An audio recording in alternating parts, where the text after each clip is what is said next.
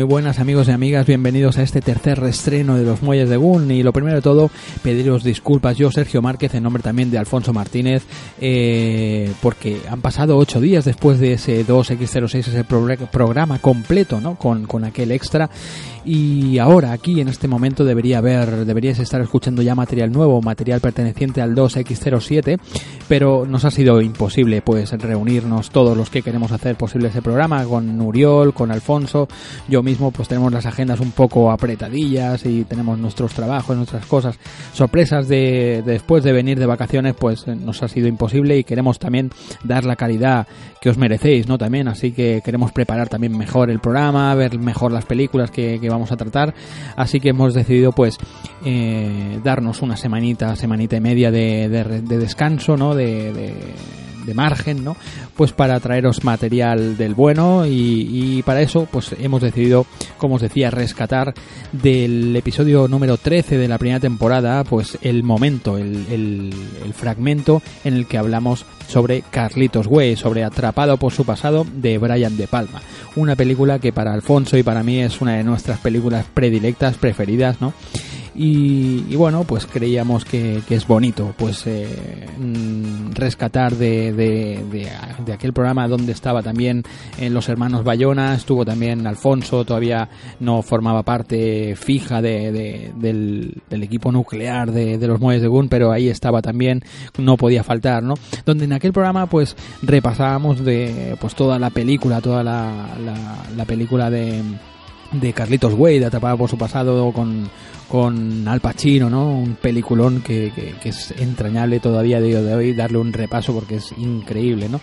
Y, también repasábamos pues esa, esa secuela, esa, bueno, precuela que sacaron años más tarde, aquella de, de Carlitos Way, el, bueno, que era como, como lo que explicaba en la primera parte del libro Edwin Torres, ¿no? After Hours, pues aquel, no me acuerdo, Rise to Power o El ascenso del poder o algo así se llamaba, ¿no? Eh, una película de, más baja calidad comparado con la primera obra de, de De Palma, ¿no? Donde, donde repasaban en la segunda parte, ¿no? ese Carlitos Way, ese atrapado por su pasado, ¿no? Repasamos, pues ya os digo, repasamos el libro un poquito, repasamos esa, esa precuela extraña que, que salió únicamente para vídeo y, sobre todo pues eh, hablamos largo y tendido de, la, de la obra maestra de, de, Brian De Palma para mi gusto, que es esta, esta película, ¿no? Pues nada más, eh, simplemente esperamos que, recordarlo y, darle este, este revival a ese episodio 13 de, la primera temporada de Los Muelles, pues es bonito también. Así que sin más, os dejo con ese momento donde empezamos con, con esa banda sonora preciosa y acabamos también con aquella pieza de, de Joe Cooker, ¿no? Ya lo veréis. Algo, es algo, algo muy, muy chulo. Esperemos que, os guste. Desde aquí os mandamos un, un fuerte abrazo y, nada. Y si todo va bien, en ocho días o, o, si no, pues por las redes sociales, por el blog y todo esto, pues ya iremos informando. Venga chicos, nos seguimos viendo por aquí, que hace, empieza a hacer fresco ya aquí en los muelles de Gun. Venga, un abrazo.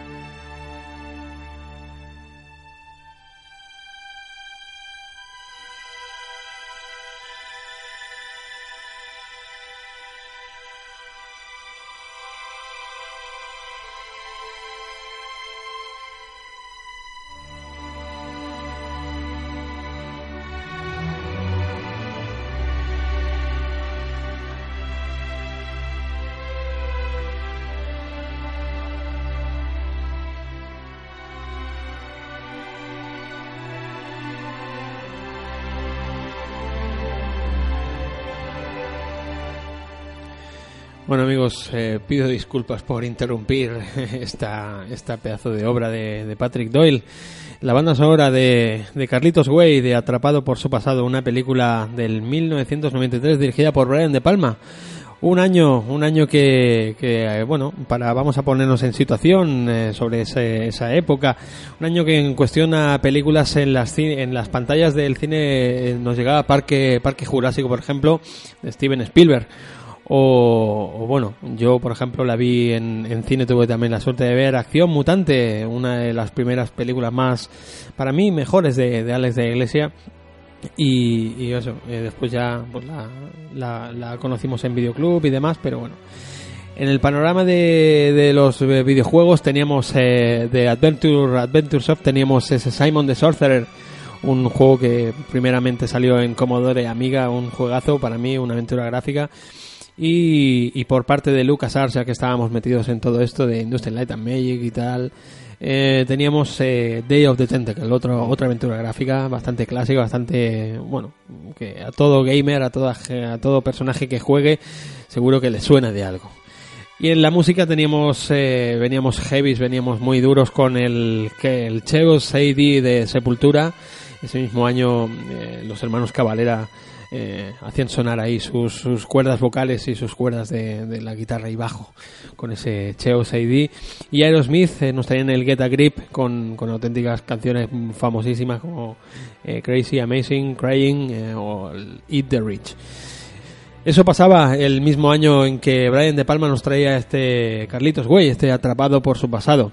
Una película que a mí, la verdad que desde el primer momento que la vi, recuerdo que la vi en el, en el cine eh, muy pequeñito con mi hermano, ya me, me enamoró. Qué suerte verla en cine, tío, porque yo la vi, tardé en verla y la vi en, en vídeo, lo que sea. De, es una peli que yo no sé cómo te enteraste, aquí no tuvo mucho. Bueno, en aquel, Qué suerte, de verdad. En aquella época Estreno. me movía, me acuerdo, me movía con un amigo, un amigo mío que le molaba mucho Scarface y, y entonces dijo que bueno que lo que hablábamos antes de, de empezar a grabar, ¿no? Que eh, le encontró, pues mi, mi amigo le encontró similitudes, cosas que yo también le he encontrado, ¿no? Y más si te has leído el libro que hablaremos a, a continuación, ¿no? Antes de meternos en materia, quiero quiero quiero recomendaros pues el, el libro original, si lo os podéis hacer con él, el libro en el que está basado eh, esta película. eh, es, eh, bueno, Carlitos Way, el, el escritor es eh, Edwin Torres. Los libros, Sergio, sabes que son, Son dos, es verdad, es verdad. Lo que pasa que lo que tenemos es una recopilación, ¿verdad? Sí, aquí se editó. Sí. Es, esta Realmente película- son Fuera de Horas y, y. Carlitos Way, Esta, ¿no? esta película está basada sí, en Carlitos sí. Way, que es el primer libro, y After Hours, que es el segundo y que realmente es la película. La película está basada realmente en, en After Hours, en el segundo libro. Lo que pasa que como eh, le tuvieron que cambiar el nombre, y porque precisamente la película que tratamos ¿no? de Scorsese, Sí, sí, After sí, Hours, After podía Hours, du- claro. mm, dar lugar a duda y le llamaron directamente Carlitos Way como el primer libro, que en realidad no... Ahora lo, lo comentamos todo. La verdad que hablando del libro es una adaptación muy muy buena, una porque no deja de ser eh, la- quien lo transcribió al, al cine es eh, David Coeb. Eh, os sonará, es un escritor de millones y millones de, de películas que para mí, para mi gusto hizo un trabajo espléndido. El tipo, la verdad que hizo una, una adaptación muy muy muy buena al cine. Luego, al final, al final de, de todo esto, hablaremos un poco la opinión de, de- de lo que nos ha parecido el libro y demás. Lo típico de me gustó más el libro, creo que esta vez no, no sucede así, pero bueno. David Coeb eh, tiene entre, entre, bueno, entre sus muchas películas eh, escritas más, más famosas, tiene por ejemplo Operación Soldados de Jihuete, una película que yo la quería traer tarde o temprano aquí a los, a los muelles de Gun, una película muy, muy buena. Eh, después tenía los- La muerte os siente, sienta también en el 92. eh, Parque Jurásico también está escrita por, por David Coeb. En el 93 eh, nos llega también Atrapado por su pasado. El 96 Misión Imposible. Eh, un bueno Jurassic Park, eh, la segunda parte del Mundo Perdido. También Ojos de Serpiente de Brian De Palma. Otra vez con De Palma y tres Con De veces Palma, con De Palma. Sí, sí, sí. sí. Eh, después en el 2002 hizo también Spider-Man. eh, esto es un resumen, estoy tirando de las más famosas, ¿vale? Las más importantes o destacables. En el 2005 La Guerra de los Mundos. En el 2000, 2005 también Zatura. Eh, la última la última de Indiana Jones, eh, El Reino de la Calavera de Cristal, en el 2008. ¿Lo ves como es una buena peli, joder? David Coeb. David Coeb, tío. Eh, Ángeles y Demonios también es eh, suya la adaptación eh, al cine y por último en el 2014 Jack Ryan Operación Sombra también está escrita por este por este tipo. Eh, como veis, bueno, es un tipo que se ha movido, se ha movido entre, entre grandes títulos. Mm, Pelis, eh, estas que has comentado, casi todas de muchísima taquilla, muy comerciales, muy importantes.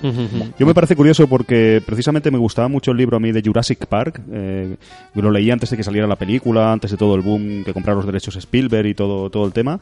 Y la adaptación de David Coe no me gustó nada. O sea, la peli hoy en día me gusta y tal, pero de haberte leído el libro y ver la película, siempre estamos, lo que hablaba Sergio, Sí, ¿no? sí, Estamos sí. hablando de diferentes medios, que siempre hay que eliminar cosas, adaptar a un medio diferente como es el cine. Eh, y sin embargo, la adaptación de Parque Jurásico no me gustó nada. Y curiosamente, esta, como dice Sergio, que viene después, el mismo año o el año siguiente, me encanta. Ahora que me he leído el libro, es una adaptación. Y quiero decir que es un guionista bastante contrastado. Aunque en el caso de Jurassic Park, a mí personalmente no me gusta la adaptación que hizo del primer, de la primera novela de Michael Crichton. Ujú, Muy bien. Después eh, comentaros también pues que esta película, como ya hemos dicho, está dirigida por Brian De Palma y bueno, lo que típico que haríamos ahora pues es eso, ¿no? Es hablar un poquito de Brian De Palma y todo eso, pero no lo vamos a hacer porque ya lo hicimos eh, en el programa 1X02, donde tratamos los intocables, ahí ya nos adentramos un poquito, hicimos una pequeña bio de, de Brian De Palma, simplemente recordaros pues que nació en, en Newark, en New Jersey, que sus primeros pinitos los hizo, no sé si recordáis, que fue aquella biografía que dijimos que él empezó sus primeros pinitos con la cámara fue mientras grababa las infidelidades, infidelidades de su padre, que era muy era muy infiel y él se dedicó a grabarle, pues para en forma de bueno para, para espiarle, supongo. espía, sí. Brian De Palma siempre ha sido un, un, bulle- un bullerista, ¿no? Un boyer, un boyer, ¿no? Un Sí. Boyer. Tiene varias películas Sí, que tiene en mucho esta mismo también, casi toda la película hay un momento. Bayer, Bayer, ¿no? Sí, sí, siempre- sí, sí, siempre está exacto. ahí. Bueno, vamos a, a repasar un poquito las películas que, que ha dirigido este hombre, que creo que la anterior vez no lo hicimos, un poquito las más importantes. En 76 hizo Carrie con Sissy Spacek, Sissy Spacek, eh, Piper Laurie y William Catt. William Catt, eh, ¿os acordáis de William Catt quién era? El, El gran héroe americano. exacto. Ah. Y el de House. Eh, una casa alucinante. Eh, La Furia en el 78 con Kirk Douglas, John Cassavetes y Carrie Snodgrass. Muy mala. La Furia, muy mala, muy mala directamente. Eh, vestida para matar en el 80 con Michael Caine, Angie. Dickinson y Nancy Allen. Sí, de- con sus homenajes a Hitchcock en esa época. Exacto. Después teníamos Impacto, una peli que yo, bueno, redescubrí, porque ya la conocía, pero no la había visto con, con, este, con esta pasión. Blowout en el 81 me la descubrió el amigo Alfonso. Sí. ¿Lo, lo mencionaste en el podcast? Sí, sí, sí, sí. Eh, con John Travolta, Nancy Allen también y John, John Lithgow. Una película también que tiene su parte de Boyer también. El tipo no deja de ser un tío que graba, ¿no? Graba... va Efectos con la de sonido y van ahí capturando sonidos de... va escondiéndose ahí. Sí, sí, sí. Sí, sí. En el 83 ya viene una de sus grandes, viene El precio del poder, con Al Pacino, Michelle Pfeiffer y Stephen Bauer. Esta es un... Hasta al Eric le gusta. Esa a mí me, me gusta, me gusta. ¿Te gusta? De hecho, bueno, ahora me pegaréis o algo, pero me gusta más que esta que tenemos hoy. A, bueno. a mucha gente le gusta más gente. Scarface que esta. A mí no, a mí no, pero A mí me gusta más esta. gente. Aparte, quizás todo- Scarface trae mucha mucha más movida detrás que no esta. Sí, ¿no? En Estados Unidos hay como, Hay como un icono un con el icono y es como un Scarface, sido- ejemplo de que Sí, sí, el sí. tío que se crea el mismo y crea un imperio. En el- Scarface es- me es- encanta también, ¿eh? Sí, pero a mí esta también, yo creo que es mejor. Es un Brian De Palma más maduro, un Al Pacino más maduro. un personaje mucho más trabajado. Sí, lo iremos Personaje desgranando. Carlito, Carlito. Brigante mucho más rico que no que no Tony Sí. Montana. Tony Montana no deja de ser un traficante, al fin y al cabo. Claro. Carlito Brigante es un hijo puta, pero luego vemos que, que no es tan hijo puta, que es un tío que quiere vender coches, tío. O sea, y enamorarse, tío. Es, Es un personaje más humano, Scarface más desaforado, es una película también más loca, más es maravillosa, a mí me encanta también, pero es cuestión de gustos, yo lo entiendo, sí, sí. pero yo creo que en general está mejor considerada esta que Scarface. Pues después tenía Los Intocables de Ness, como ya dijimos en el programa, en el programa que os remitíamos hace un momento, con Sean Connery, Kevin Costner y Robert De Niro. Eh, en el 89 Corazones de Hierro con Michael John Fox, Michael J. Fox, eh, perdón, Sin Penn y Don Harvey. Sin Pen también. La verdad que esta es una peli que... que Está bastante ya- bien. Ya no la ¿eh? recordaba, ¿eh? Yo en su día, bien, ¿eh? no la he vuelto a ver, pero en su día era muy... Es aquella que intentan abusar, ¿no? De una... Sí, eh, sí, de hecho comando- violan a una Mm, vietnamita, vietnamita, eh. Crímenes de Guerra, Sí, traducida como Corazones de Hierro. Sí, sí, Han sí. salido Corazones de Acero, ¿no? De Brad Pitt, eh, Sí, casi igual, sí, ¿no? sí, De- sí. Era una peli bastante bastante buena. Lo que pasa es que llegó un poco tarde, ya Ujú. habían salido las pelis de Vietnam así, ¿no? Había pasado ya Platoon, había Sí. pasado la, la chaqueta metálica y... Pero es una peli, yo creo que es una peli que si la revisitamos o si la volvemos a ver, mm, estaría bastante bien. Suerte que bueno, luego nos llegó Wind Talkers de John Woo y Nicolas Cage. Esa sí fabulosa, ¿eh? es fabulosa. La vi yo hace poco y. Menudo bueno, bodrial, menudo bodrial. Bueno, después en el 93, eh, la película que estamos tratando ahora, Atrapado por su pasado, Misión Imposible en el 96, con Tom Cruise, eh, John Boyd y Emmanuel Bert. Snake Eyes, Ojos de Serpiente, como decíamos, en el 98 con Nicolas Cage, Carla Gugino y Gary Sinise. Eh, la verdad que, bueno, esta peli a mí me moló. Buen pel- buena película. Está Yo la vi bien, en ¿eh? cine, Sí, es una sí, película, sí. la tengo que volver a ver. Yo acuerdo tengo buen del- recuerdo de ella. Mm. Ojos de serpiente es una Me acuerdo peli- del el plano este... Plano secuencia. Secuencia del principio, también bastante trabajado. Nicolas Cage está muy bien. Muy bien, Una muy película ahí con mucho sello de palma. Ujú. Muy buena. Misión a Marte en el 2000 con Gary Sinise, Tim Robbins y Connie Está bien, Nielsen. la pusieron muy verde. Yo Mm. es una peli. Yo me lo pasé bien. me sorprendió Yo me lo pasé positivamente. bien. Sí, sí, sí. Yo me lo pasé bien viéndola. Femme Fatal en el 2002 con Antonio Banderas, Rebeca, Rebeca Roy, Stamos y Peter Coyote. Mm, dilo tú. No Di- sé, lo no digo yo, lo digo yo. tú. A mí no me gustó. A mí no me Mm, gustó, pero porque no iba muy peado con esta película yo. Iba muy... Sí, no está Tenía- mal. No- a mí me la pusieron también muy Mm. mal y no está, no está nada mal. Como estamos viendo, ha tocado muchos géneros. ¿eh? Sí, o sea, ha tocado sí, ciencia ficción, eh, bélico, eh, cine de gángsters, eh, misterio, thriller, eh, terror con. Carrie. Ha tocado fan- un poco fantástico con la furia, tema de telequinesis y realmente un film, una No, es un filmografía. tío, un tío inquieto, la verdad que sí. sí. Black Dahlia que viene ahora, ¿no? Exacto, en el 2006 con Scarlett Johansson, Josh Hartnett y Hilary Swank. No me gustó mucho. ¿No? A mí me, gustó, me- pero yo la vi tarde. La vi por el juego aquel que salió, Sí, Noir, Elea Noir. ¿sabes? Que Sí, yo la vi en, poco en los- después también. A mí no me gustó Black Dahlia, no parece de Palma. No. No, pierde su, que autoría, tiene, no lo sé. Sí, no, pierde. no lo entiendo, no, no, me, no me gustó. Aparte que es una historia que da como más juego, se desaprovecha la historia y Yo no sé, la vi, me pilló en un momento así que no sé, no, me, no la vi en cine y nada, la vi en casa y tal. Yo, no, yo no la sé. tengo en Blu-ray. y- Me dejó muy... Tendría Sí. que volver a verla porque no sé, no me acaba a mí de... Yo tampoco tengo un gran recuerdo de, la dejó- película, pero bueno, mm, en aquel tiempo tenía ganas de ver películas de este escritor y tal, y, y bueno, y al final la vi. Redacted en el 2007. Redacted no la he visto. Yo tampoco. Otra vez un cambio de, de aires de bastante... registro. sí. Esta es esta que trataban el tema del espionaje, así, rollo como con, con videocámaras, ¿no? Sí, Que te era como más un docu... un, do- un docu documental, de esto, docudrama de Sí. esto, sí, sí. Sí, sí. Pues esto es un poquito la... ¿Tú tienes alguna más, eh, eh, Alfonso? Sí, bueno... De la- últimas, es que yo lo pierdo No, el rastro un poquito. sí, de las últimas, creo que lo he comentado por encima antes, eh, la última es Pasión, que Pasión, es del exacto. 2012, ya Ujú. falta una nueva de De Palma. Está Sí. últimamente que ha dejado de Ahora he producir- escuchado que, que iba a hacer otra nueva con, con Sin Pen, creo. Algo leí, algo así. Pues estaría bien. La verdad que últimamente sí que ha bajado mucho el ritmo. A lo mejor antes llegaban producciones o películas dirigidas por él cada 3, 4 años aproximadamente. Ujú. Y Sí. últimamente está, está bastante. De hecho, esta película Pasión la ha hecho en, si no recuerdo mal, en Alemania o ha sido con producción europea. Se ha ido de Estados Unidos. Eh, de Palma está un poco harto también de Hollywood y ha recibido bastantes tortas Sí. eh, durante todos est- estos años. De hecho, si lo pensáis bien, sus compañeros de generación eh, casi todos han acabado con bastante éxito, mientras que él no. Cuando es un cineasta también bastante válido, Martin Scorsese, no sé, incluso Steven Spielberg, todos estos son casi de su de su generación y no George Lucas también. De hecho, me parece que le echó un cable en su día con Star Wars, la primera, en los primeros montajes y los primeros. Brian De Palma ha sido un director que eh, no ha triunfado mucho y por eso también está a lo mejor también un poco desencantado. Esta última pasión es una, creo que es un remake de una película francesa. Os la recomiendo, está bastante bien. Es Ujú. una peli, tiene ese pulso de Palma, esos. Eh, recuerda más un De Palma más tipo con los homenajes a Hitchcock y un poco más un thriller así más de. Creo que os va a gustar, está bastante bien, ¿eh? Sí, pero tiene un sello único este tío, ¿eh? Quieras que no, el tío te... Hace cosas que solo puede hacer él. Solo- sí, sí, Yo creo, creo eso. pasada. Bueno chicos, vamos a continuar con la con los actores y con las recomendaciones eh, y, las re- y, y remitiros a, otros programas pasados nuestros con Sin Pen. En esta película interpreta a David eh, Clenfield, es el digamos el amigo abogado que, que le salva el culo eh, a Carlito, a, a Robert, de, ay, a Robert De Niro, al Pacino. eh, Y bueno, remitiros al programa piloto, a nuestro primer Bad programa. Boys, ¿no? Bad Boys, exacto. Que Eh, yo que la ahí descubrí hablamos- allí, claro, la película, y me encantó. Es muy buena, muy buena. Programa donde hablamos de Karate Kid y de, y de esta, de Bad Boys, ¿no? Eh, eh, Sin Pen, ¿qué decir? Bueno, a- mm, así resumiendo muy pronto y rápido, pues que ha dirigido, ha dirigido también varias, varias pelis, entre ellas la que hablábamos contigo hace un momento.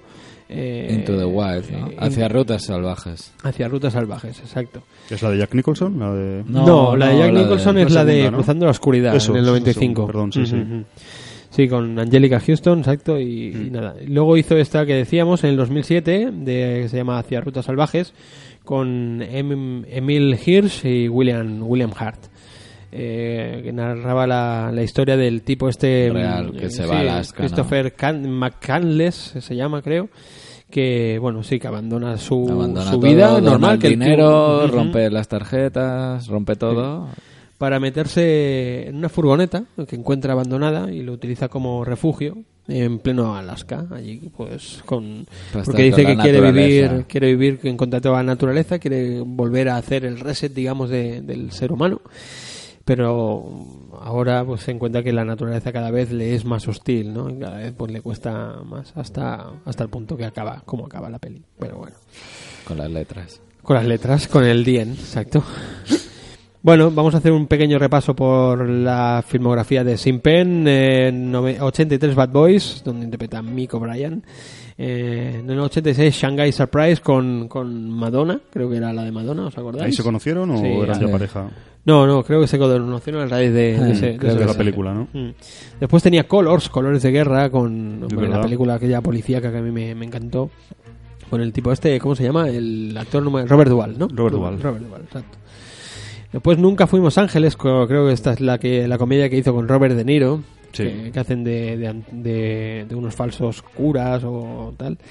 Después en el 90 El clan de los irlandeses, un peliculón, a mí me encanta esta Sí. peli, tío. Gary, Gary Oldman, Oldman también. y el actor secundario ese tan bueno que nunca recuerdo Sí. el nombre. Sí, sí. Muy, muy buena, un, pelicu- un peliculón. Después ya vino el 93 Atrapada por su pasado. En el 95 Pena de muerte. Muy buena también. También un pedazo de, de papelón. Eh, ¿Qué más? Después en el, en el 97 Giro, Giro al infierno. Giro al infierno, esta es la de, La de Oliver Oliver Stone, ¿no? Con, sí, sí. sí. Con la, Yu- eh, la- Con la- J-Lo, esta, ¿no? La de Jennifer López, ¿no? ¿Es Jennifer? López, sí. Sí, sí, sí. Después de Game, hizo The Game Muy del- buena de también. David Fincher, ¿no? Muy buena. Muy, muy guapa la peli. La delgada línea roja que la tengo en mi casa desde que salió a la venta y no la he visto todavía. es increíble, no sé por qué, pero no la he visto. Es la de. que sale Clint Eastwood. de- No, No, no, no, no. Es la de... Clint Eastwood es la siguiente del 2003, Mystic River. Sí, La- Esa, la- Sí, esa Esta es muy buena. que ¿Y cuál con es esta la la peli? No la he visto Es todavía. militar, me parece. Es una bélica. Es ¿no? un Sí, bélica, es del de director este tan... Sí, de Ah, es muy buena. Es ya, ¿no? yo la he visto en Blu-ray. que es buenísima Yo la tengo en esa Sí, ¿no? Blu-ray. Ya, ya, ya, Yo he visto sí. la Sí, yo la siguiente. tengo Es- total, es una idea de olla. A mí me encantó. Se ve que es muy buena, ¿eh? Yo vi El árbol de la vida de este director y ya no... Me da miedo ver... Es una mierda, ¿eh? es mejor, es mejor, es mucho mejor la de, la línea roja. Bueno, después tenía, como decía, Mystic River en el 2003, donde Es esta peli le costó, le- le- bueno, le ganó un Oscar ¿no? por esta por esta peli Sí. al mejor al mejor actor.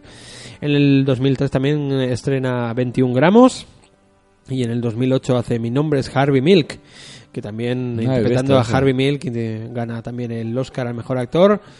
Recordamos que Harvey Milk era un eh, fue la primera persona, Un el primer político ¿no? o senador que se declaró públicamente homosexual, exacto.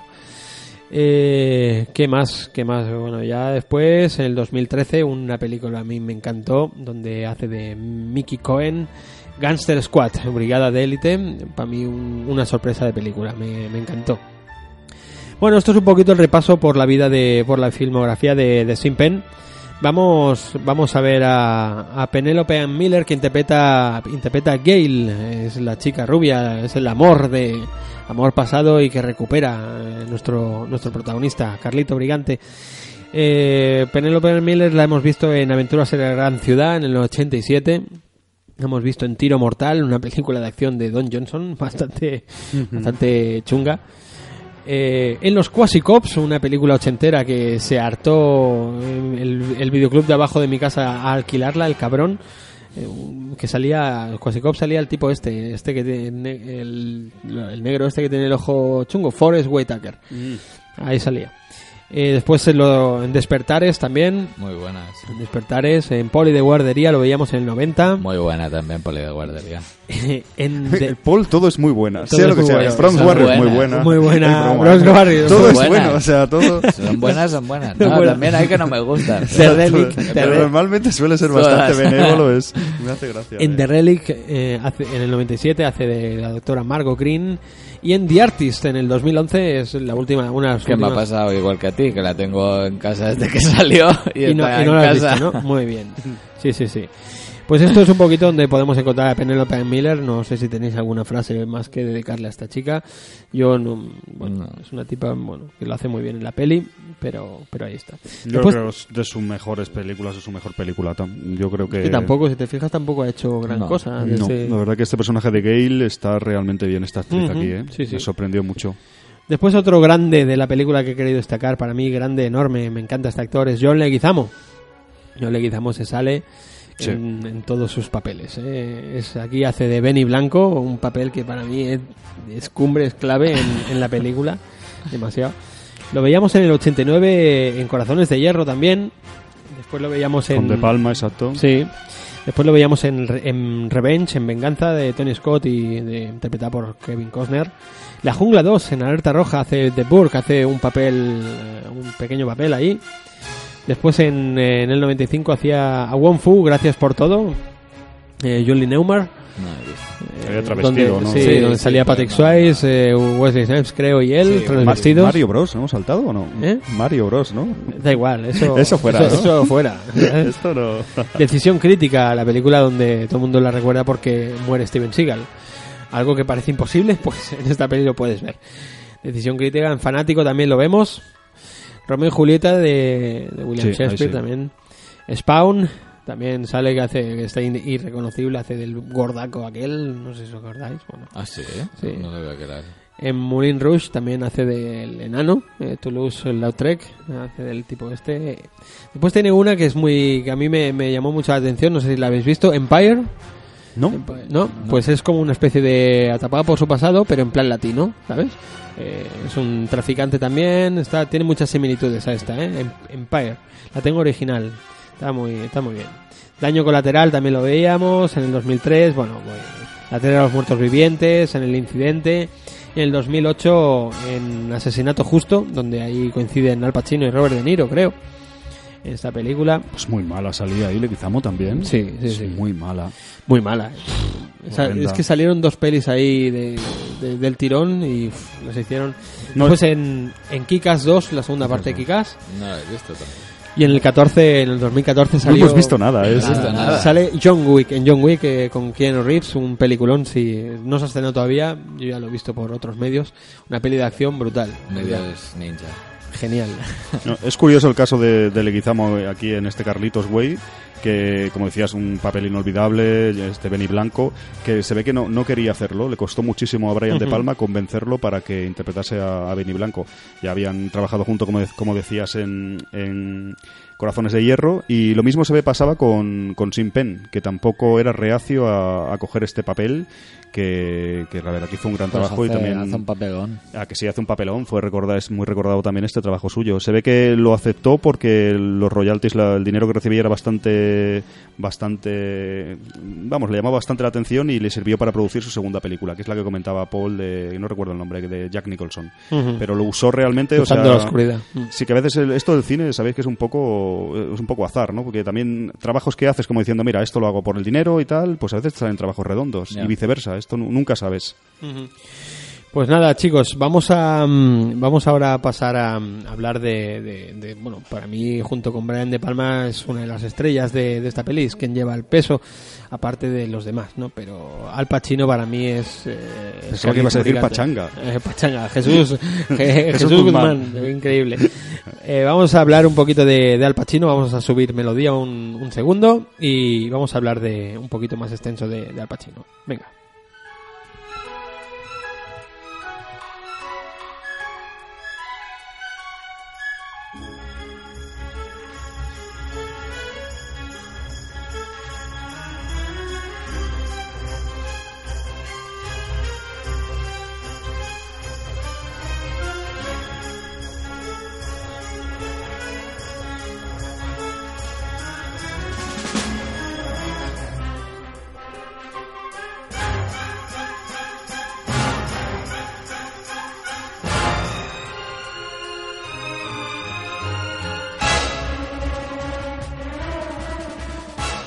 Bueno, pues vamos a vamos a, a repasar un poquito la figura de- del actor de Al Pacino. Antes de todo, os quiero recomendar os quiero recomendar otro libro. Se llama Conversaciones con Al Pacino. Eh, es un documento de Lawrence eh, Grobel, donde aquí encontramos muchas bueno muchas curiosidades sobre sobre el actor. Este me lo llevo ya, ¿no? Este me lo- Es una entrevista, es una entrevista que le hizo directamente, donde el tío se, se abre totalmente, explica todo, bueno, sobre todo su, su problema, su gran problema que tuvo ca- desde muy joven, que fue su adicción a la bebida, al alcoholismo. ¿no? Y, y nada, aquí está, está muy bien porque te habla eh, cómo, cómo se preparó, las técnicas que utilizaba, está, está genial. Lo recomiendo Lawrence eh, Grobel, ya te digo, conversaciones con Al Pacino. Y bueno, empezamos con un 1900, un año 1940 en Nueva York, donde nace, nace Alfredo James Pacino, así es como, como se llama realmente. Nacido de una, una familia católica de ascendencia siciliana, es hijo de Salvatore Pacino, eh, ex agente de seguros, y de Rose Pacino, que bueno, eh, Rose Pacino murió en el 1962, antes de que, de que Al Pacino se convirtiese en una estrella, en un, en un, en un actorazo como, como lo es a, a día de hoy, ¿no? Todavía. Eh, Pacino nació en el, en el Harlem del Este, en el East Harlem de la Gran Manzana y creció en el barrio del Bronx.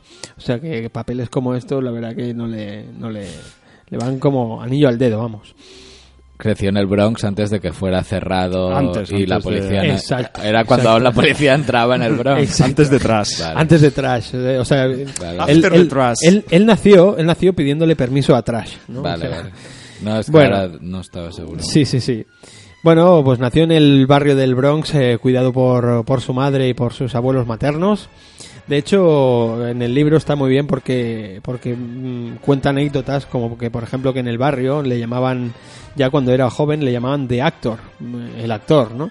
Y él, y él le seguía la coña a la peña y, y se inventaba, fingía con amigos que estaba fi- firmando autógrafos, ¿vale? Y los firmaba con el nombre de Sonny Scott. una cosa muy curiosa no sé no sé a qué a qué se a qué se a qué se debía este nombre no con 22 años eh, pierde a sus abuelos y, y- y, bueno ya había perdido anteriormente a, a su madre y a causa de esta soledad que le que siente pues eh, pues se enfatiza su su pasión bueno su pasión su eh, adicción por la bebida, ¿no? Y a partir de aquí es cuando él empieza un poco pues a, a tener esos problemas con el alcohol, ¿no? Eh, se matriculó en la escuela de interpretación neoyorquina en la High School for Permo- Permo- Performing Arts, pero Performing. performing, performing arts, pero pronto dejó las clases para aparecer en, en diversas pro- producciones teatrales y para trabajar como acomodador en salas de cine. El tipo este, tú imagínate que vas un día a ver una peli de Brian De Palma y te y te y te, acomoda aquí. Brigante, el Al Pacino. Sí, ahí. ¿sabes? Madre mía.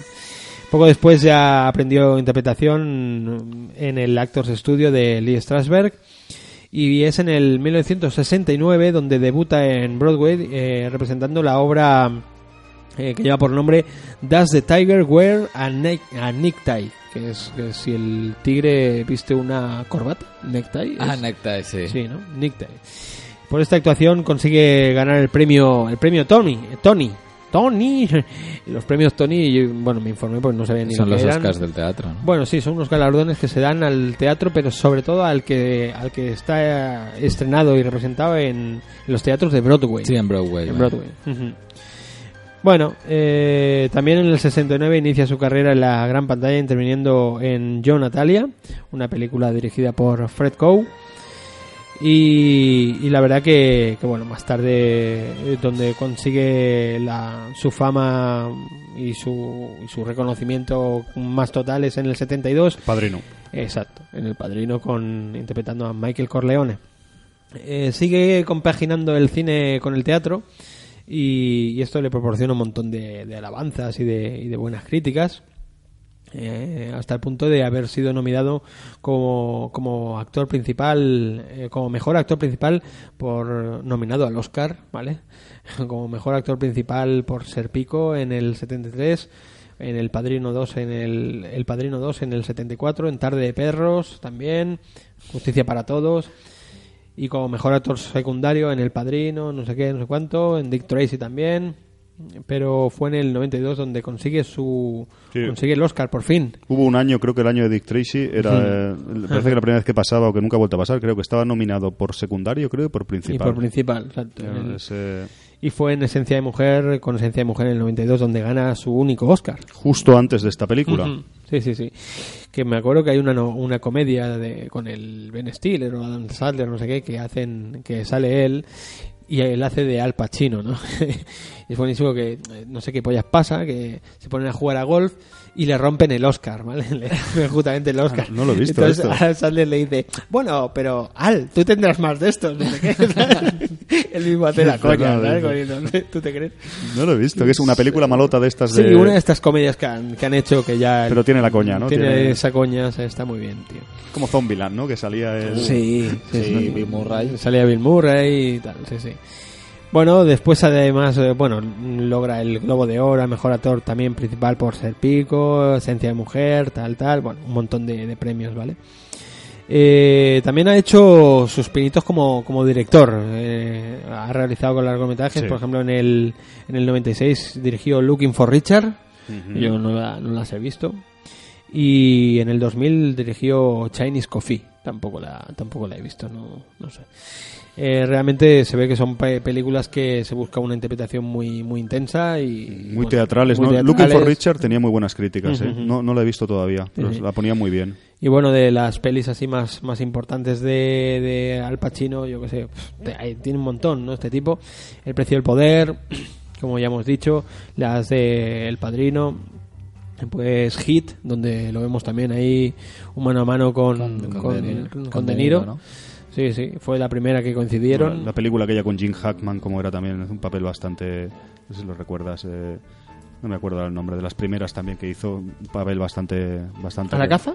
No. Mm, te lo digo ahora seguro. No, me- no me acuerdo. Bueno, luego tenía, luego tenía por ejemplo, eh, Donnie Brasco, que a mí esta peli me, También. me encanta, con Johnny Depp también.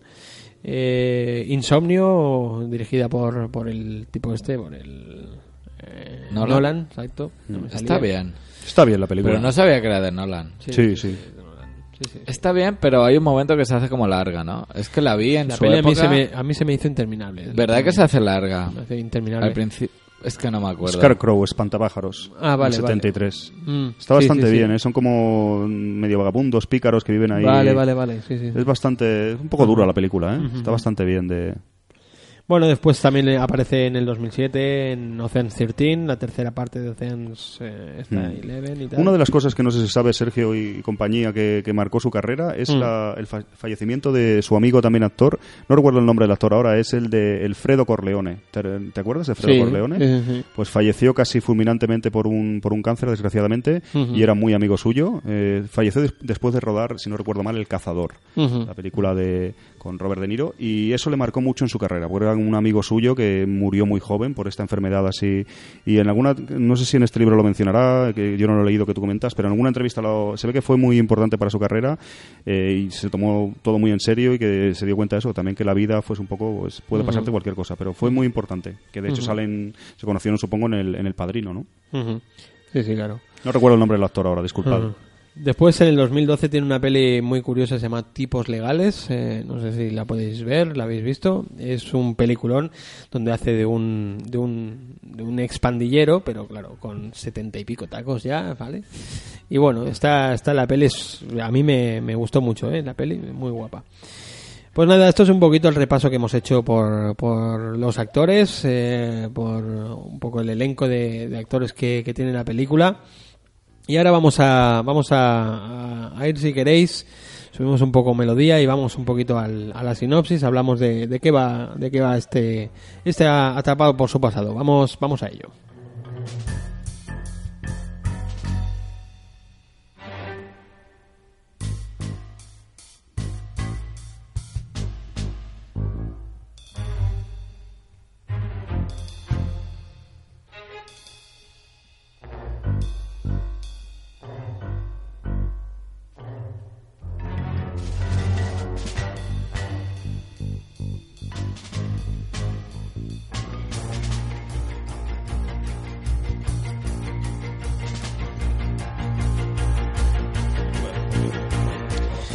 Venga, vamos a, vamos a empezar con, con este Carlitos Way, que ya os decíamos que está, está inspirada eh, en, el, en el libro de, de Edwin Torres.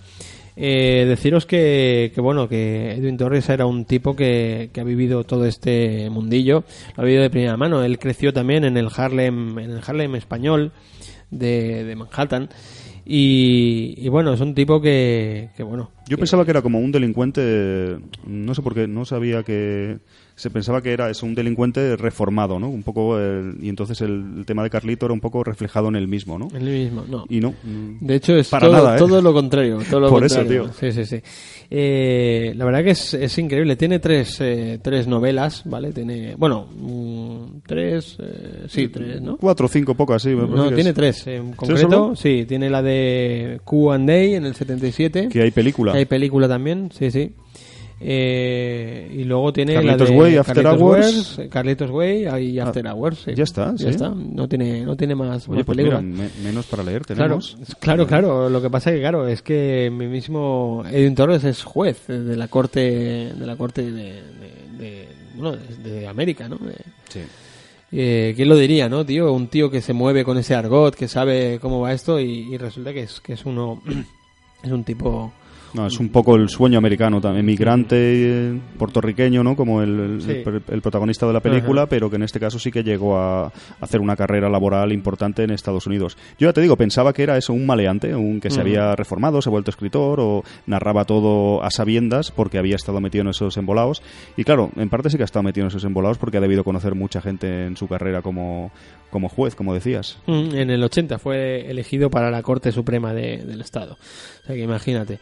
La verdad que, bueno, también es eso, ¿no? Eso está muy bien, ¿no? ¿Quién mejor que, que un juez que conozca cómo se comportan los, los delincuentes, ¿no?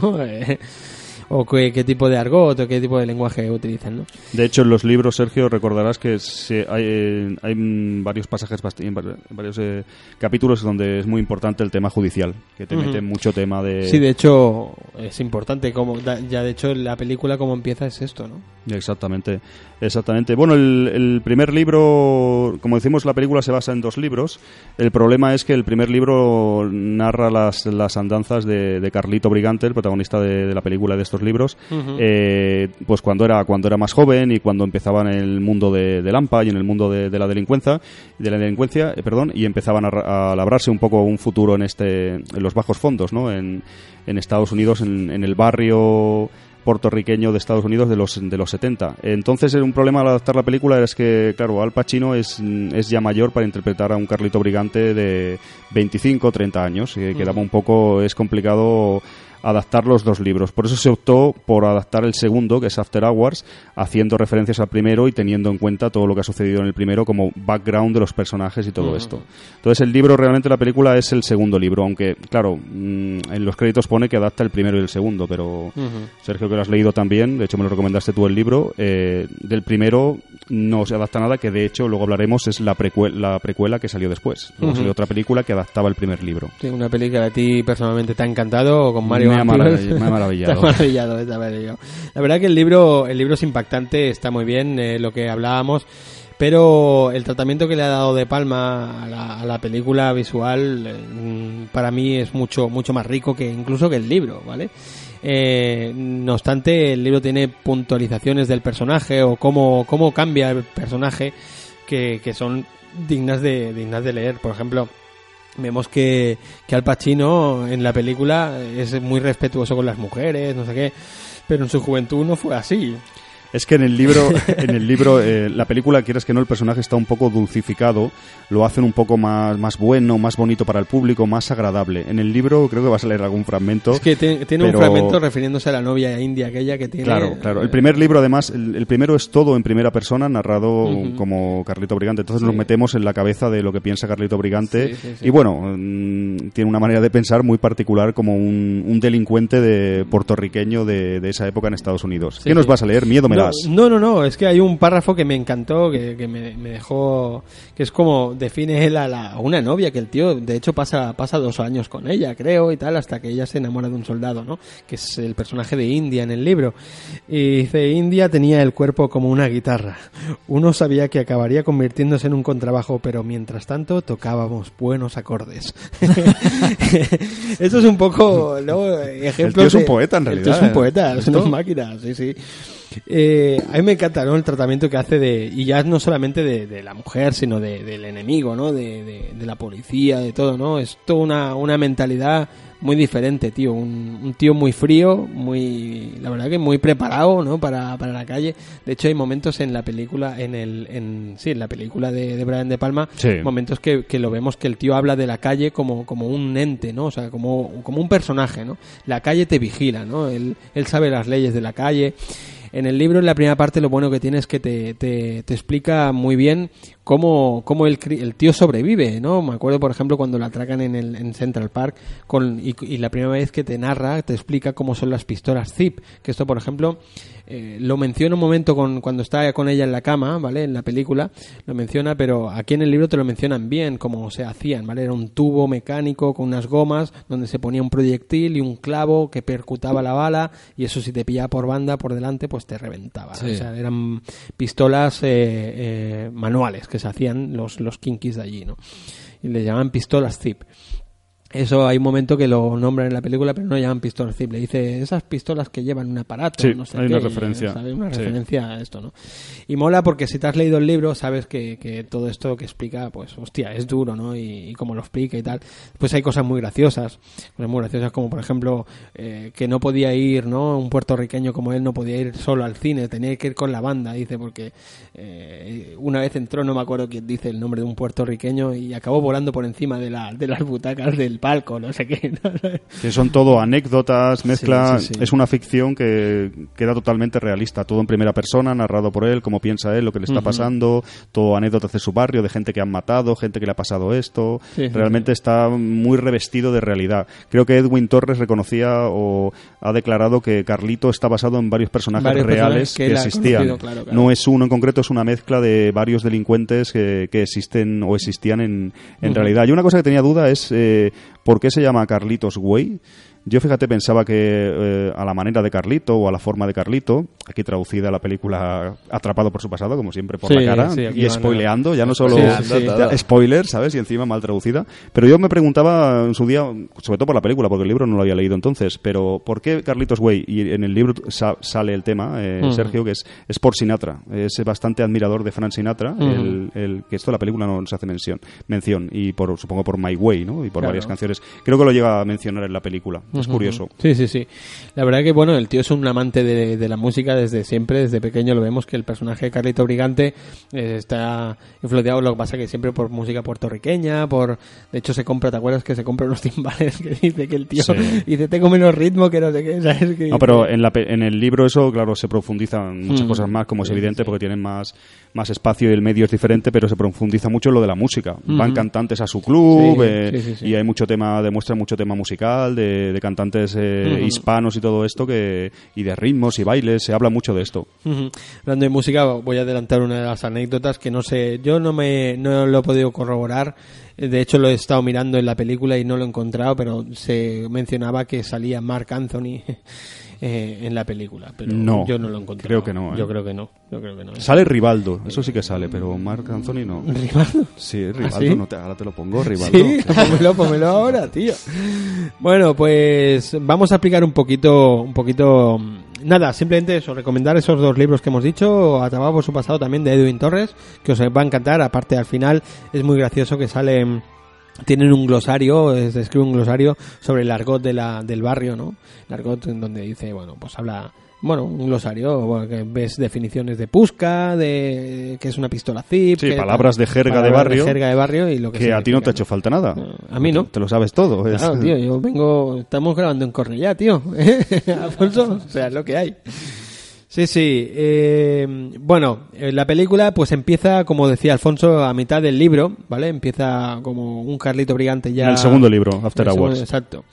Eh, eh, empieza un Carlito Brigante ya maduro, que sabe hablar, sabe venderse él solo y con un sueño, un sueño que es el de borrar, borrar lo que él había sido, ¿no? Y dedicarse a, bueno, a escaparse a su paraíso, que podría ser incluso metafórico, ¿no? Su paraíso, no se sabe bien bien, se supone que es como una isla o, o un- una playa. Ahora sale, ahora sale por aquí. ¿Es este? No, este es de Scarface. Ah, vale, vale. Este es un homenaje a a Scarface. A Scarface, ¿no? A la... Estamos viendo la película, ahora comentamos, ahora comentamos. Ah, vale, ya me acuerdo de este hombre. Sí, claro, hombre, claro. Scarface. Exacto, Sí, sí, sí. Es el Héctor. Héctor. Sí, sí, sí. Es el de la... Estamos viendo la película como ya solemos hacer. Bueno, pues eh, sale y, y- y total, que, que gracias a, a Clenfield, a, a Sin Pen, pues mm, le logra evitar, pues, eh, los creo que estaba condenado a 30 años, pues logra dejarlo en 5 años y entonces ya sale, sale de la cárcel. Eh, muy contento con, y, con lo que os decía, con un sueño de volver a tener una oportunidad, buscarse un trabajo, aunque sea de vendedor de coches, como él mismo dice, y enamorarse de, de la chica que dejó atrás por sus malos rollos.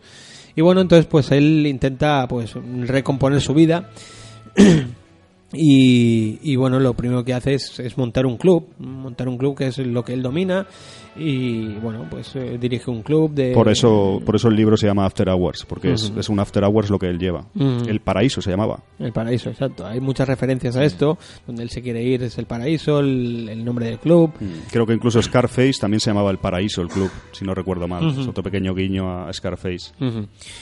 Y bueno, entonces eh, tampoco, si no queréis que os spoileemos, tampoco se puede hablar mucho más de la película. Él eh, se encuentra con varias situaciones eh, y varias, sobre todo amigos suyos, que, que bueno, que le hacen retrotraerse a, a- a su pasado, ¿no? A- por eso se llama la película, tapada por su pasado, ¿no? Eh, se encuentra con varios momentos que él tiene que decidir eh, sobre qué hacer ante una situación que él mismo dice que si, si hubiese sido más joven pues eh, pues no habría sido así de hecho tengo el momento vamos a escucharlo si, si queréis ese momento vamos a ello ¡La he vuelto a cargar! ¿Entendido? ¡Vamos, venid aquí, hijos de puta! ¡Vamos, os estoy esperando!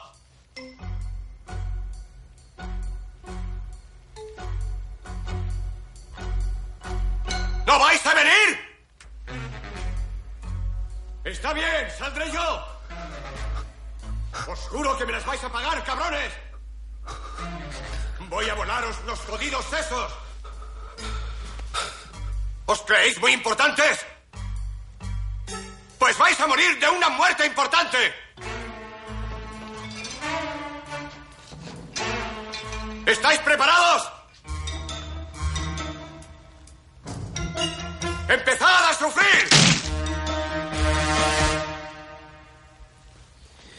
Pues la verdad que este, este momento es cuando él, él, bueno, eh, se va con su primo Guajiro y, y se encuentra que, que la calle sigue estando viva, se encuentra que todavía hay peligros y que todavía hay gente a la que él quiere que, que puede morir eh, por, por, por cuatro dólares de mierda, ¿no? Y, y entonces vemos que, que él, bueno, aquí ah, lo controla, eh, el momento lo Ahí controla. Se ve el contraste de la experiencia Mm. suya Ujú. respecto a la de su sobrino Guajiro, que es un pobre delincuente que empieza, ¿no? Sergio, de, se ve la- ese contraste entre los dos personajes, ¿no? El, el pobre chavalín que no se entera de nada y el que se está quedando con todo el percal de lo que está pasando en esa guarida de gángsters y ve que la cosa va a acabar mal. Sí, sí. Ve, sobre todo en esa jugada, en esa partida a billar que hace, que él, se va quedando con todos los detalles, se queda con la puerta al fondo que se abre, se queda con que, bueno, mm, varias, varias señales que no le, no le gustan nada, ¿no? Como que eso, que le hacen, le hacen contar el dinero, le hacen, bueno, varias El cosas. lavabo a- está estropeado. El lavabo está estropeado, que no, no le dejan ir al lavabo a él. Hay un momento que le dicen, no, no, el lavabo está estropeado desde hace tiempo, no sé qué, y él se queda ahí tranquilo y tal. Es una planificación de la escena por parte de Palma increíble. Lo del Sí, billar, o sea, es, demasiado. es demasiado La montaje. tensión, la tensión que consigue aquí es casi comparable a, a cualquier película de terror, incluso, ¿sabes? O sea, realmente te, te muestra, coño, como, pues, cómo te sentirías, ¿no? En un momento así, ¿no? Solamente que, que, que Carlito Brigante tiene dos huevos como, como tres casas, tío, y... Muchos tiros pegados también. Muchos tiros pegados, ya te digo. y se sale, se sale bastante airoso de- del tema, ¿no? Eh, no todo es así cuando, bueno, siempre, pues la calle, mientras él ha estado en, en, la, en la cárcel, pues la calle ha ido, ha seguido su curso. Entonces, eh, hay gente que como él de, de- de joven pues quieren ser traficantes también y tal entonces bueno eh, habitúa a su club al club este el paraíso donde donde tenía pues eh, hay un, un cliente habitual que, que bueno que, que se ve que está moviendo bastante mercancía. Eh, un tal Benny Blanco que es el papel que interpreta que interpreta eh, John Leguizamo. Entonces bueno Vemos que este personaje hace varias apariciones, varias apariciones y tal, y bueno, hay un momento en el, en el club que tienen como un percance con él, ¿vale? Tienen como un percance, se ponen, se, se pone el tema Sí, un la poco, se va- sale un poco de se madre. sale un poco de madre y tal, y entonces bueno, eh, El Carlito vamos- tiene un problema, tú sabes, con, con Benny Blanco, porque se siente, es él reflejado, es Sí. el de joven realmente. Sí. Y eso, mm, conscientemente, a Carlito no Claro. lo traga, le da mucha Claro. rabia verse a sí mismo y, y actúa como no debería, sino no respetándolo, sino poniéndose por encima como de gallito con el otro, con el otro mafioso. Carlito realmente quiere cambiar, o en la película nos presenta ya el personaje como que lo que dices tú, que ha madurado, quiere sacar el dinero suficiente para dejar esa vida y tal, pero sigue cayendo en los tics de- del barrio y en los tics de, que tenía de, de ser un delincuente, ¿no? Y esos tics le, inevitablemente le van condenando, como con esto que dices de, de, de Benny Blanco, ¿no? Bueno, Es, de hecho, de hecho es un, uno de los puntos, el punto más grande de inflexión en la película. Tiene varios, ¿vale? Que, que, que señala un poco, pues ese pasado que se le va apareciendo poco a poco a él, ¿no? Y este es uno de los puntos del el error más grande casi que comete, comete Carlito Oriente. Si te parece, vamos a, a escucharlo, que lo tenemos, lo tenemos aquí preparado. Y vamos a darle a esto. Venga.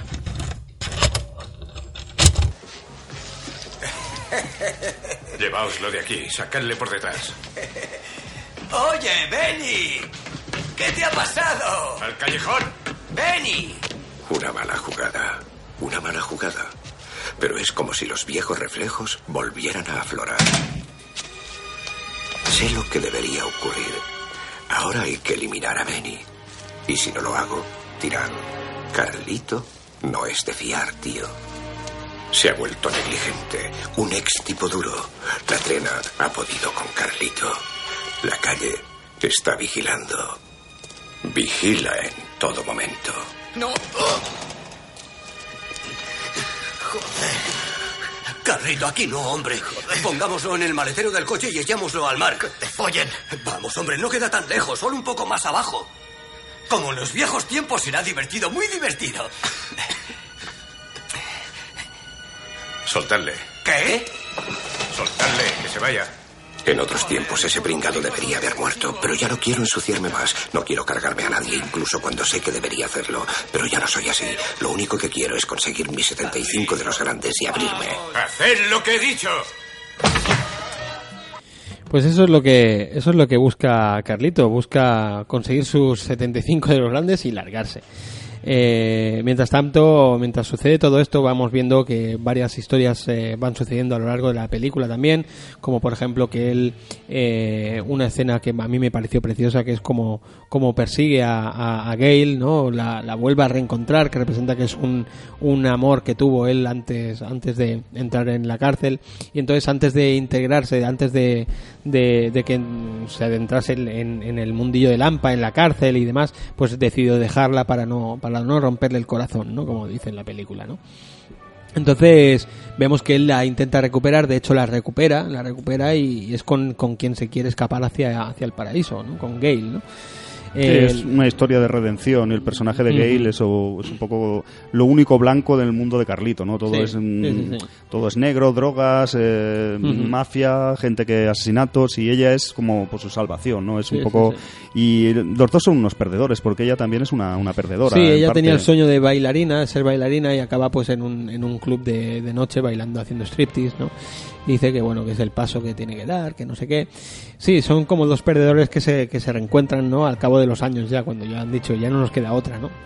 Pero bueno, la verdad que la escena es preciosa, es, volvíamos a la escena Boyer, es, es increíble cuando está lloviendo que él coge, se sube a otra azotea del piso de enfrente y para poderla ver cómo baila, pues eh, es- se pone encima de una tapa de un, de un cubo, de, de basura. basura. Para no mojarse. Para no mojarse Y la música y que la hay detrás. música que es, es primordial ese eh, You Are So Beautiful de, de Joe Cocker suena que te pone los pelos de punta esa mm, te pasa es que esta película pasa de No, aquí, aquí sonaba una ópera. Es luego lo de You're So Beautiful, me ah parece. sí Aquí era una Sí, ópera, sí, sí. sí, era tienes un- razón tienes razón Esta está muy bien. Esta, esta escena es. eh, sí sí está es lo que, lo que tú decías. Él ve a Gale como algo, su sueño, no su manera de escapar de ese mundo. Es una historia de redención de un personaje que solo puede acabar con la muerte, ¿no? Solo puede. Son personajes, es un poco como cine negro en parte. Sí, es, sí, sí.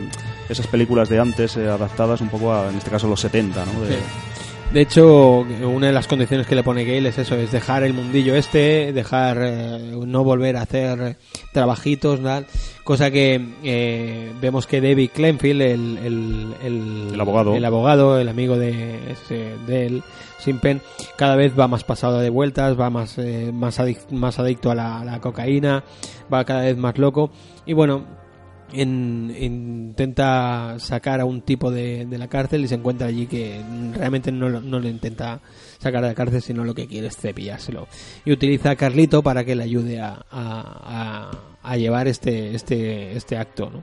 A- entonces claro Aquí es donde mm, varias historias se van, se van, le van persiguiendo, por eso se llama la película Tapada por su pasado, porque digamos que el pasado de, de Carlito le persigue, ¿no? Sí, es otro, otro punto de la trama, como decías tú, importante, es el tema de Kleinfeld, ¿no? Porque Carlito cree que tiene una deuda con él, que la tiene porque lo ha sacado de la cárcel y ha llevado su caso muy bien, eh, pero claro, es lo que decía Sergio, se ha convertido ya en un abogado que prácticamente ya es parte de la mafia, porque se ha ido corrompiendo de una manera eh, cada vez ma- mayor y llega un momento que es, un, es un- realmente un mafioso bastante peligroso y juega un poco con esa confianza de Carlito y esa deuda moral que tiene Carlito, porque Carlito también es un gángster a la antigua usanza, ¿no? Que aunque maten gente o haya hecho o haya movido muchísima droga, haya hecho asesinatos, haya hecho un, mont- un montón de cosas amorales, realmente eh, tiene como un código de honor, ¿no? Sí, sí, De- sí. Que eso David, David Clenfield, el personaje de Sin Penn, no lo tiene tanto, ¿no? Como vamos conociendo la película. No, la verdad que, que él pasa, él pasa bastante de,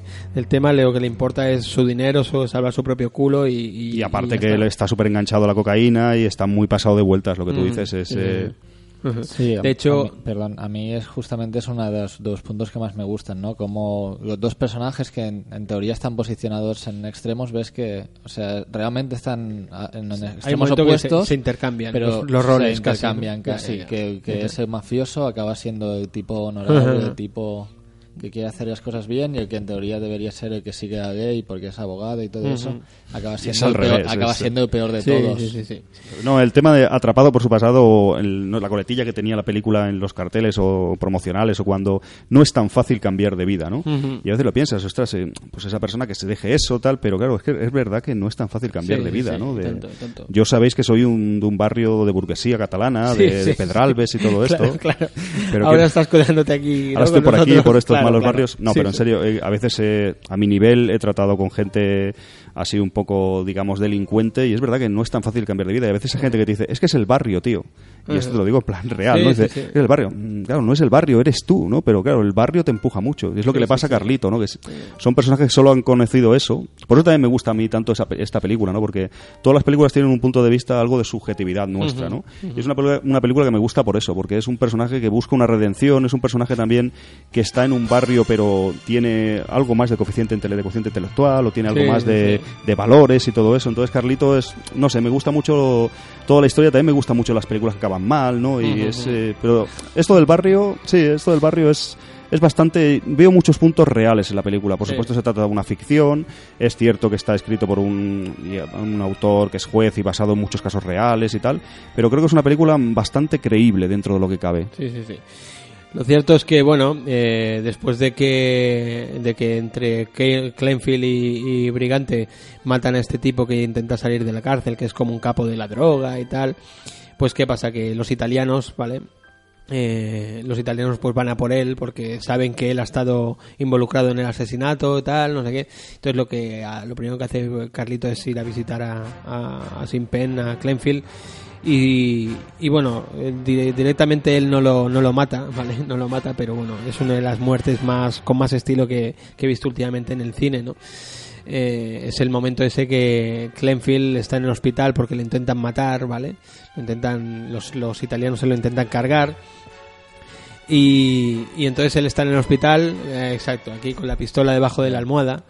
Y, y entonces, bueno, eh, cae- entra, la tiene, entra Carlito y la apunta con la pistola. Entonces el Carlito se la quita y dice, ¿qué haces con esto? No sé qué, me vas a borrar los sesos y tal. Y mientras tiene una charla con él, se da cuenta que, que, que le has traicionado, que le ha utilizado y tal.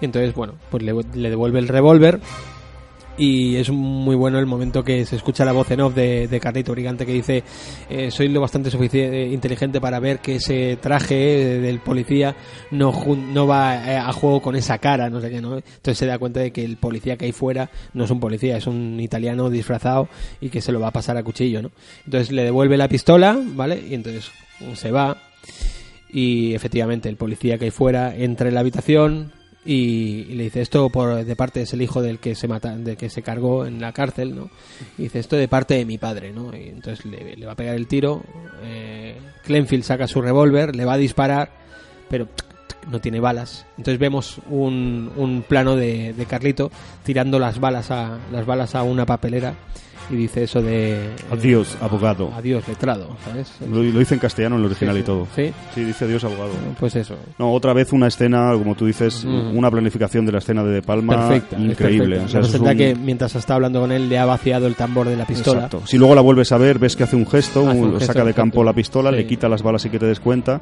pero sí. eso es un montaje paralelo increíble porque estás Sí. dentro y el otro está andando fuera. Sí, sí, de hecho, sí. Carlito en la película prácticamente no mata a nadie. No. Si te fijas, al eh, principio a los, a los los simplemente para escapar Guajiro. de ahí, exacto, Sí, porque sí, le están tiroteando a él, pero él no mata a nadie, solamente aquí indirectamente mata, mata al de esto de una manera, el plano de la papelera, es que Brian. De Palma es un virtuosista de la cámara y de la planificación. Y sobre todo de la tensión, de causar tensión en una escena. A veces hasta extremos ya es- excesivos y todo, ¿no? Pero es una auténtica maravilla haciendo estas cosas. Cómo, cómo domina el espacio cinematográfico, la estación, lo que hablabas antes cuando llega con su primo Guajiro. Momentos de que el espacio, la cámara está aquí, los personajes están aquí, cómo te pone referencias en todos los sitios y te narra de una manera. Mira, lo de la Sí, sí, papelera, la papelera. Es, es increíble, la verdad, que en esta película da el do de pecho. Es una película, es a veces en el cine pasa esto, son momentos especial casualidad que se juntan unos grandes actores, un gran Sí, guion, sí, sí. un director, un productor como Martin Breckman. Es casualidad, ¿no? Que eh, salen pues eh, películas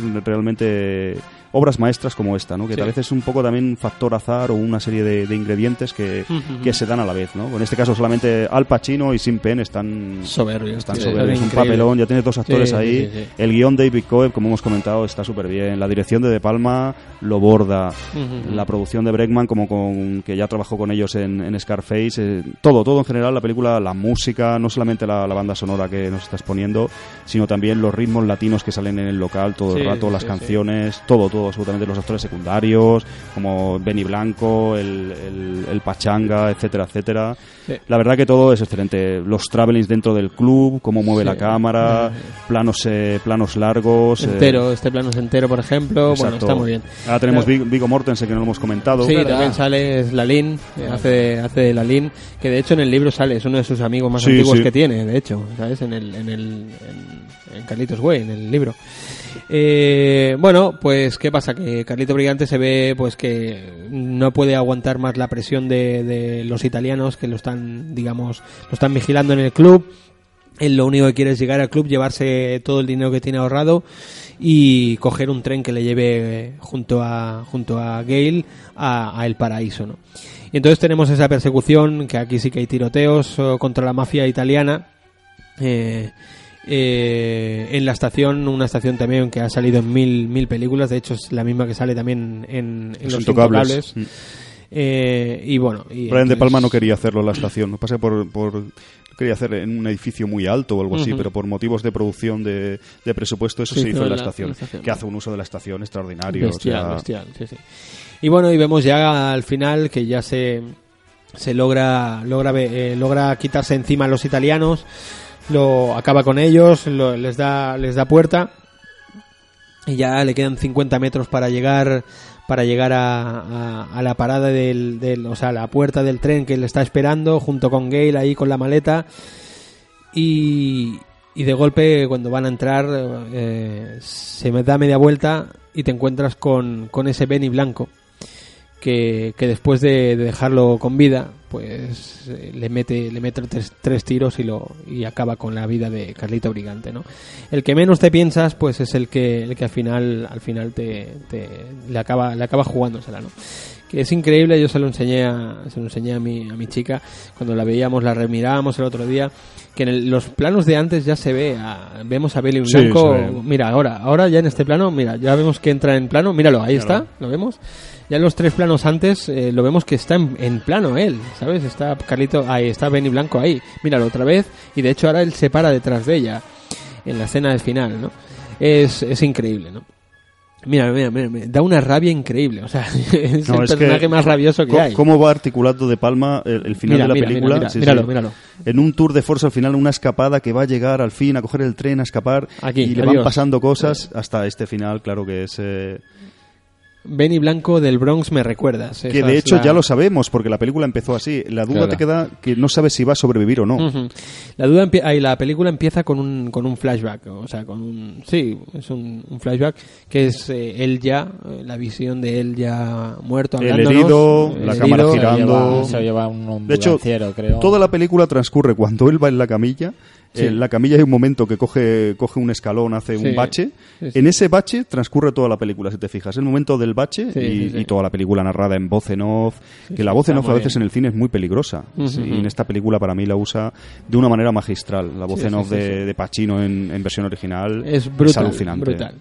Pues esto es un poquito de lo que va de lo que va Carlitos Way, un poquito nos hemos explicado la peli casi casi entera. Pero, pero es que yo creo que se lo merece porque es una peli que para mí, ya te digo, es una de mis películas preferidas y creo que es una de las pelis que más veces he visto en, en el cine, hay en cine en, en mi vida, ¿no? Y, y bueno, eh, vamos a pasar, si, si os parece bien, vamos a pasar un poquito a las opiniones de cada uno, a contar cuatro o cinco curiosidades más que tengamos. Eric, eh, ¿tú qué pasa con esta peli? Pues es algo extraño, porque es una película que me gusta, pero tampoco me apasiona. Está ahí, está- reconozco que tiene cosas muy buenas, está muy bien hecha, es muy, es muy entretenida de ver y eso, pero no me acaba de convencer a mí. Tiene algo que no. No sé si es que mentalmente no paro de compararle con Scarface, que tiene algunos puntos en común y a mí personalmente me gusta más, o qué, pero no, no sé. Aún así reconozco que es una gran película y, y las dos o tres veces que he visto no, no me arrepiento de haberlo hecho ¿eh? en ningún momento. Eh, Paul, ¿qué dices? Me pasa algo parecido a mí y es que me gusta mucho, y, pero no lo sé, ¿sabes? O sea, es como... He visto muchas más veces la de Scarface y entonces esta la, la habré visto un par de veces solo y cuando la veo digo, hostia, es un peliculón, pero siempre tienes en la cabeza, quizá por la otra es mucho más famosa, tiene todo el movimiento americano ahí del hombre que se ha hecho a sí mismo, ¿no? Que tiene toda esta cultura que aparece en todos lados, hay camisetas, entonces estás como más intoxicado y te olvidas de estar re- realmente, cuando esta quizás es mejor. Más redonda, ¿no? La película en sí. Yo creo que esta película te tienes que identificar con el personaje, con Carlito Brigante.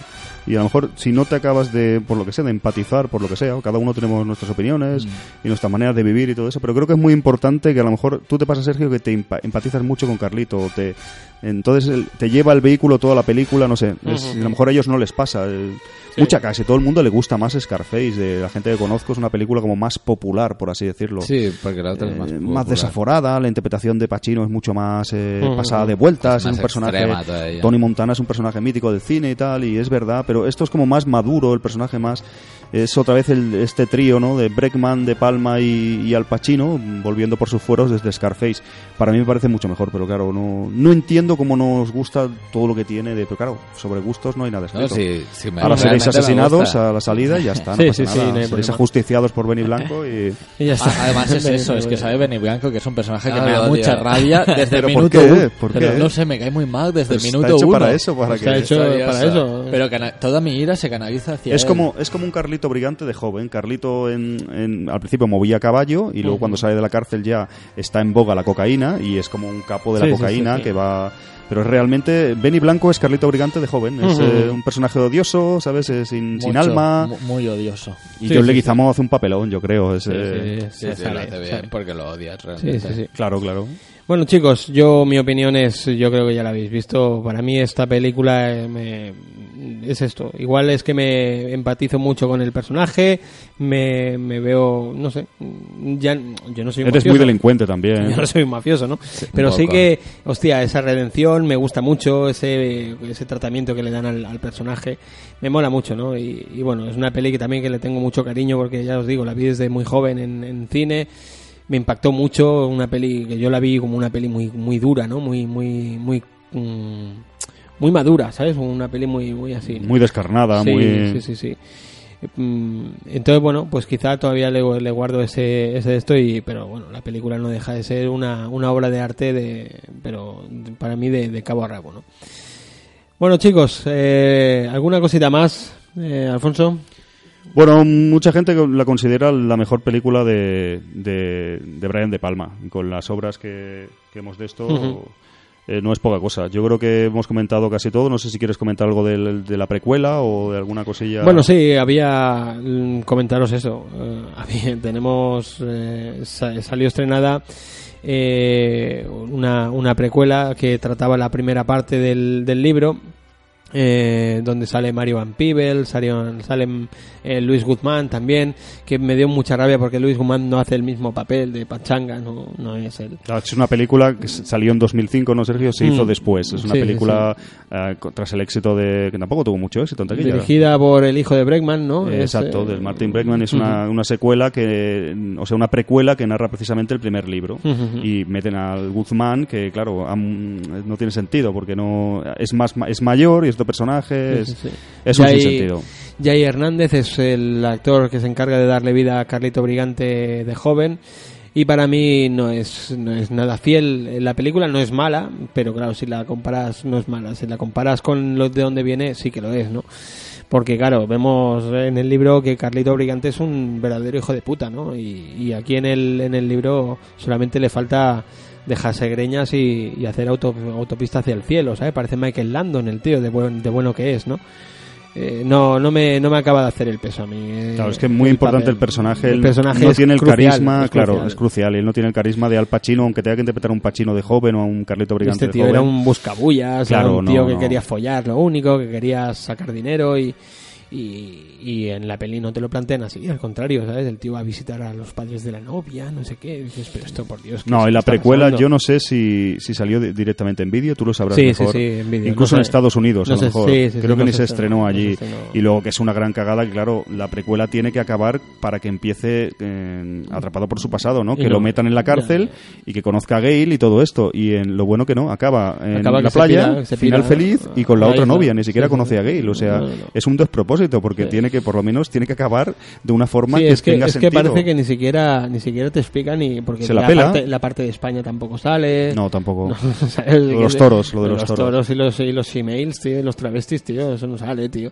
Bueno, es, es una Importantísimo. Locura, es una locura. El libro, el libro es, es No, recomendable. los libros los 100%. recomendamos de Sí, Edwin sí. Torres, que vienen los dos editados aquí en español juntos y tal, y Está están- bien, está están realmente bien. Pues nada, chicos, vamos a, vamos a acabar eh, este, este bloque con, con bueno, pues con eh, escuchando los últimos compases de, de la película eh, y vamos a escuchar esa, ese cierre de, de Cocker que hacía con, con ese You Are So Beautiful. Vamos allá.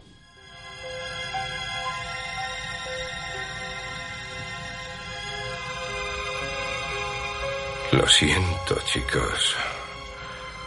Ni todos los puntos del mundo podrían volverme a coser.